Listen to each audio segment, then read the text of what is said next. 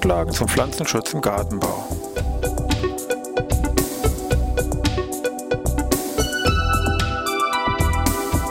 Ein wöchentlicher Podcast der Forschungsanstalt für Gartenbau an der Fachhochschule Weinstefan von und mit Thomas Lohrer. Für Gartenbaustudenten und alle anderen, die sich für Krankheiten und Schädlinge an Pflanzen, deren Biologie und Bekämpfung interessieren. Thema heute Großer Kohl Weißling. Ja, ich begrüße jetzt eine neue Podcast-Ausgabe hier aus Weinstefan. Pflanzenschutz im Gartenbau. Manche Schädlinge verhalten sich ja so ein bisschen wie irgendwelche, sagen wir, Popstars schon fast, die also hier zeitweilig sehr stark im Rampenlicht stehen. Und dann gibt es wieder Jahre, wo die dann plötzlich in der Versenkung wieder verschwunden, keine Rede von ihnen und dann plötzlich tauchen sie wieder auf, aber sind noch nie ganz weg. Und das ist im Pflanzenschutz hier genauso in manchen Schädlingen.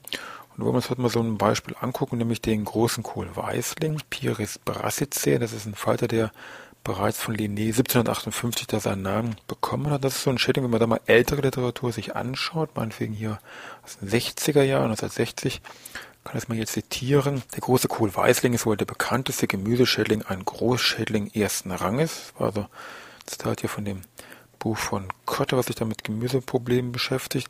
Und wenn man sich ein Buch von heute nimmt, hier 2002, hier Stichwort Buch von dem Krüger steht hier, der große Kohlweißling, Pires Brassicae, hat heute nicht mehr die Bedeutung wie in der Vergangenheit. Also kann man schon mal sehen, hat sich hier sehr stark gewandelt, hat auch unter anderem mit Sicherheit damit zu tun, dass also dieser große Kohlweißling sich in unserem Erwerbsanbau hier chemisch sehr leicht bekämpfen lässt und deswegen hier nicht mehr so das Hauptproblem darstellt. Hobbybereich taucht der große Kohlweißling mit Sicherheit noch häufiger auf, kein Thema. Ist aber auch sonst einfach ein sehr bekannter Schädling, genauso wie meinetwegen Maikäfer, Apfelwickler. Und also gehört schon zu den Schädlingen, die man ganz klar kennen soll. Also gerade so ein Klassiker. Da kommen wir gar nicht drum rum, dass man jetzt zum großen Kohlweißling einfach ein bisschen was weiß. Also großer Kohlweißling, Kurzbiologie ist ein Schmetterling, Überwinterung als Puppe, schlüpft der Falter dann im Frühjahr. Wir haben zwei Generationen pro Jahr, wobei insbesondere die zweite Generation dann also hier die Raupen natürlich an Kohl hier durch den Fraß schädigend werden. Aber erstmal der Reihe nach. Großer Kohlweißling, wo kommt der jetzt vor? Im Bereich Europa, großflächig England, geht es hier bis zu Skandinavien hoch und dann auch Südeuropa, also sprich hier Nordafrika in diesem Bereich. Und dann zieht das ganze Band letztendlich geografisch rüber bis nach Asien, China, Japan, weitere Ausbreitung Ostasien.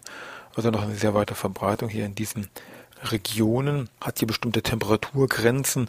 Man kann sagen, da ist, wo es im Winter jetzt wirklich lause kalt ist, also Richtung minus 30 Grad geht, da hat er, wie gesagt, keine Überlebenschance.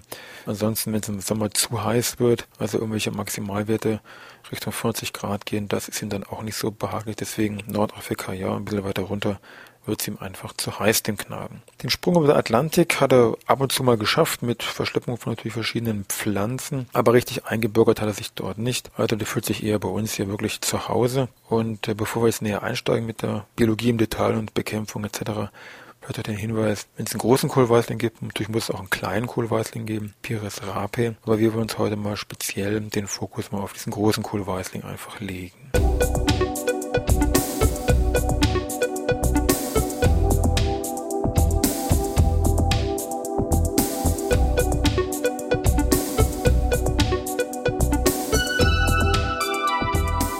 Gut, dann starten wir mal mit der Biologie. Wo fangen wir da an? Wir können sagen, gut, Überwinterung, jetzt haben wir Winter.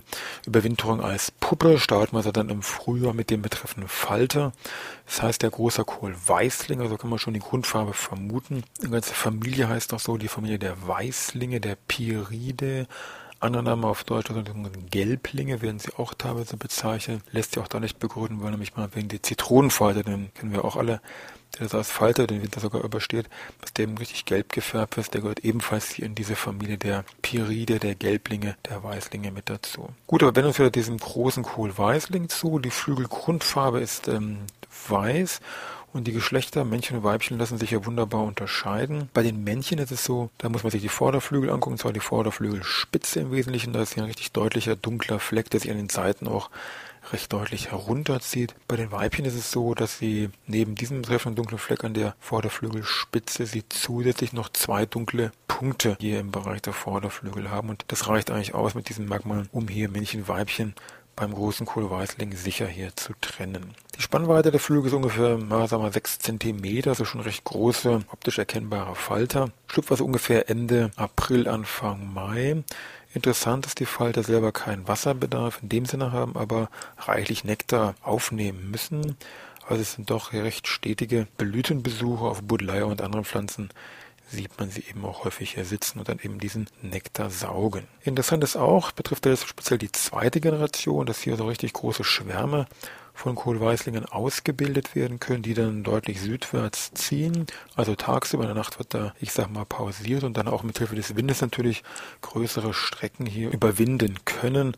Also es sind beschrieben Entfernungen hier von 200 Kilometern, die ja problemlos zu schaffen sind, aber auch aktiv, sage ich mal, gegen den Wind, wurde hier mal gemessen, dass die also gegen den Wind eine Tagesleistung von 4 Kilometern leisten können. So, also der Falter Ende April, Anfang Mai. Kopulation Eiablage findet dann sehr schnell statt. Die Eier werden einzeln, meist aber auch in kleineren Haufen, so ein Zentimeter Durchmesser das Gelege.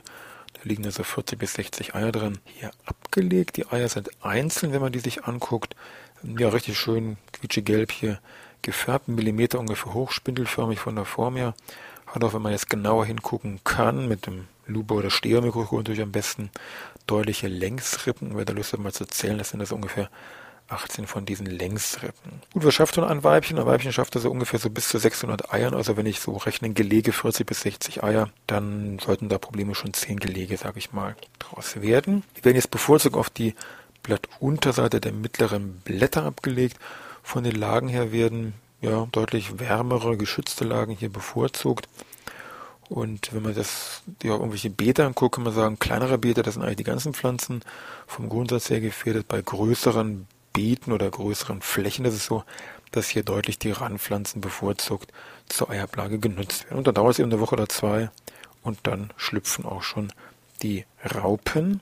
Bevor wir uns den Raupen zuwenden, noch kurzer Hinweis zu den Würzpflanzen. Wir haben ja gesagt, großer Kohlweißling, also Kohl im Wesentlichen.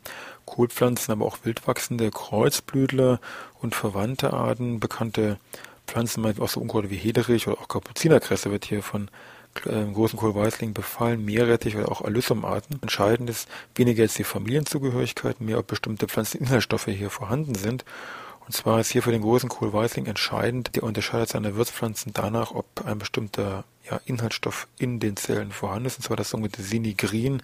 Das ist hier entscheidend für die äh, Eignung als Nahrungspflanze. Das ist ein Stoff, der zur Gruppe der Glucosinolate gehört, der Senfölglykoside. Und wenn die enthalten sind, in der Regel sind jetzt die ganzen Kohlpflanzen, aber eben auch in Kapuzinerkresse sind meinetwegen hier diese Stoffe enthalten, dann ist eben diese Pflanze für die Raupen als ja, Nahrungspflanze, als Fraßpflanze geeignet. Übrigens ganz lustig, äh, für die Pflanze zur Erkennung jetzt, ob sie für die Eiablage geeignet ist, erfolgt weniger über diese Sinigrin, sondern über einen anderen Pflanzeninhaltsstoff, das sogenannte Glucobrasicin. Also es kann durchaus sein, dass bestimmte Pflanzen von den Raupen gefressen werden, Stichwort Sinigrin, aber für die Eiablage, Stichwort Glucobrasicin, nicht geeignet sind. Ja, was machen jetzt die Raupen? Die fressen, wollen wir gleich mal gucken.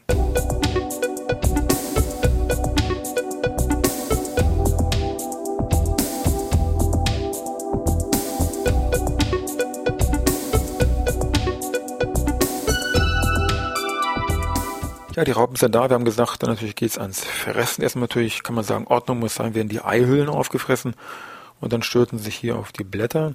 Vom Äußeren ist es so, dass die jungen Raupen noch sehr, sage ich mal, mehr so gelblich-grünlich sich zeigen. Die älteren Raupen sind also diese klassischen, die man auch kennt vom großen Kohlweißling, also gelb-grün mit deutlichen schwarzen Flecken, insbesondere auf der Rückenpartie hier sehr deutlich ausgeprägt. Die Tiere sind fein behaart, haben einen schwarzen Kopf und treten in der Regel dann hier gesellig an den Kohlpflanzen auf und können dann schon im Laufe der Zeit, durchlaufen ja mehrere Larvenstadien, bis zu 4 cm Gesamtlänge hier dann doch schaffen. Schäden ist klar, Fraßschäden fängt natürlich mit dem kleineren Lochfraß, sage ich mal, an, geht dann über zu einem Blattrandfraß und dann später hat man dann den richtig, sage ich mal, charakteristischen Skelettierfraß, wo dann nur noch die Blattadern, das Grundgerüst hier stehen bleibt, der ganze Rest wird hier komplett kahl gefressen. Die Raupe ist eine klassische Raupe, also drei Brustbeinpaare, dann zwei Segmente beinlos und dann kommen fünf Bauchbeinpaare inklusive einem betreffenden Nachschieber.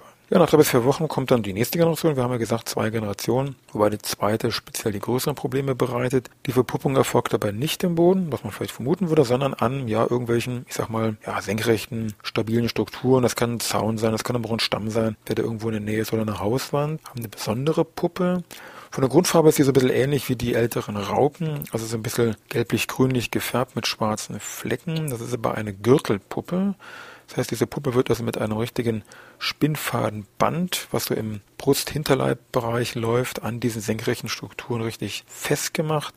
Das sind richtige Spinnfäden. Das ist nicht nur ein Faden, sondern ein bisschen stabiler, ist auch ein paar mehr. Es gibt Leute, die da genau hingeguckt haben. Es sind ungefähr 30 bis 50 solcher Fäden, die jetzt in der Summe sieht es aus wie so eine dicker Faden dann hier an diesen Strukturen festgehalten werden. Wie gesagt, also eine dritte Generation tritt nur selten auf. Meistens sind es also zwei Generationen pro Jahr, die bei uns auftreten.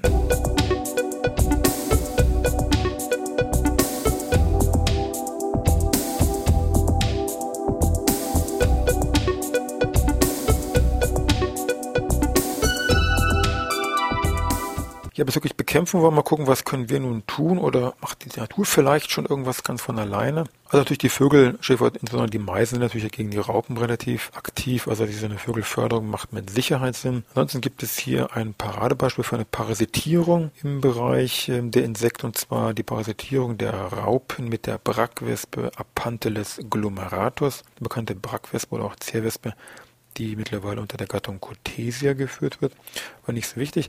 Entscheidend ist, dass diese Brackwespe, dass deren Larven sich innerhalb der Larven von dem Kohlweißling sich hier ernähren und fressen und leben und diese Larven dann nur zur Verpuppung jetzt hier diese Larve verlassen, also sich aus dieser Larve von innen nach außen heraus bohren, fressen, damit natürlich die Kohlweißlingslarve abstirbt und sich diese Apanthelus glomeratus direkt außerhalb auf dieser Larve verpuppt und bildet dazu so kleine, ja, gelbliche Kokons aus, die früher, wenn man nun mit irgendwelchen anderen Leuten spricht oder wenn man nur gar keine Ahnung hat, wurden die als sogenannte Raupeneier klassifiziert. Das sind also jetzt nicht diese Raupeneier, sondern es ist nichts anderes als wie die Kokons, die Puppen von dieser Apanthelus glomeratus. Also wirklich ein ganz berühmtes Beispiel. Das sollten Sie auf jeden Fall parat haben. Ansonsten gibt es noch, insbesondere beim Küstenbereich oder bei feuchten klimatischen Bedingungen, werden ganz Teil an Larven durch Entomophthora-Pilze hier parasitiert, die auch dann daraufhin absterben. Was kann man jetzt noch selber aktiv machen? Gut, im Hobbybereich, wo man nur ein paar Pflanzen, sage ich mal, hat, ist es kein Problem, hier die Pflanzen mal selektiv sich anzuschauen und auf Eigelege zu kontrollieren und die dann einfach mechanisch da zu zerdrücken. Ansonsten kann man natürlich auch im Hobbybereich mit Kulturschutznetzen arbeiten, um einfach die die einfach zu verhindern. Auch eine praktikable Methode. Ansonsten wird aber sehr viel mit äh, klassischen Pflanzenschutzmitteln gearbeitet. Ähm, früher, Stichwort Erwerbsanbau, auch in alten Büchern sind diese klassischen Lindan, DDT, Paration-Geschichten drin. Natürlich heute alles weg vom Fenster. Man wird sich heute, je nachdem wie die Zulassung das erlaubt oder was da geht, mehr auf pyretrine Rapsölprodukte stützen, Boschprozid-Präparate oder im Einsatz auch meinetwegen Spinosat, das ist Spintor als Produkt oder Indoxacarb, das ist Stewart. Ansonsten auch im Hobbybereich sehr gerne hergenommen, aber auch im Erwerbsanbau ist ein spezielles Fraßgift und zwar Bacillus thuringiensis Produkte wie Xentari, weil man hier auch gemerkt hat oder gesehen, dass es da die Larven vom großen Kohlweißen sehr empfindlich drauf reagieren, man sehr gute Bekämpfungserfolge hiermit einfach hat. Aber bei allen Punkten muss man mal gucken, wie sieht es mit der Zulassung aus, mit der Genehmigung, da 18a, 18b, vorher geht da natürlich nichts. Ja, also großer Kohlweißling an Kohl. An Kohl darf man nicht vergessen, natürlich gibt es noch andere Raupen, die da auftauchen, also die sind in der Regel nicht alleine. Es gibt es eben den großen Kohlweißling, also den kleinen Kohlweißling, Kohleule, Kohlmott und andere Arten. Das eine Untersuchung, also weltweit ungefähr kommen an Kohl über 20 verschiedene Raupen vor, die jetzt hier am Kohl fressen oder diese Pflanze da als Nahrungsgrundlage verwenden. Also Sie sehen, im Pflanzenschutz gehen uns da der Stoff nicht aus, uns auch nicht bei unserem Podcast. Wir hören uns dann wieder nächste Woche Dienstag.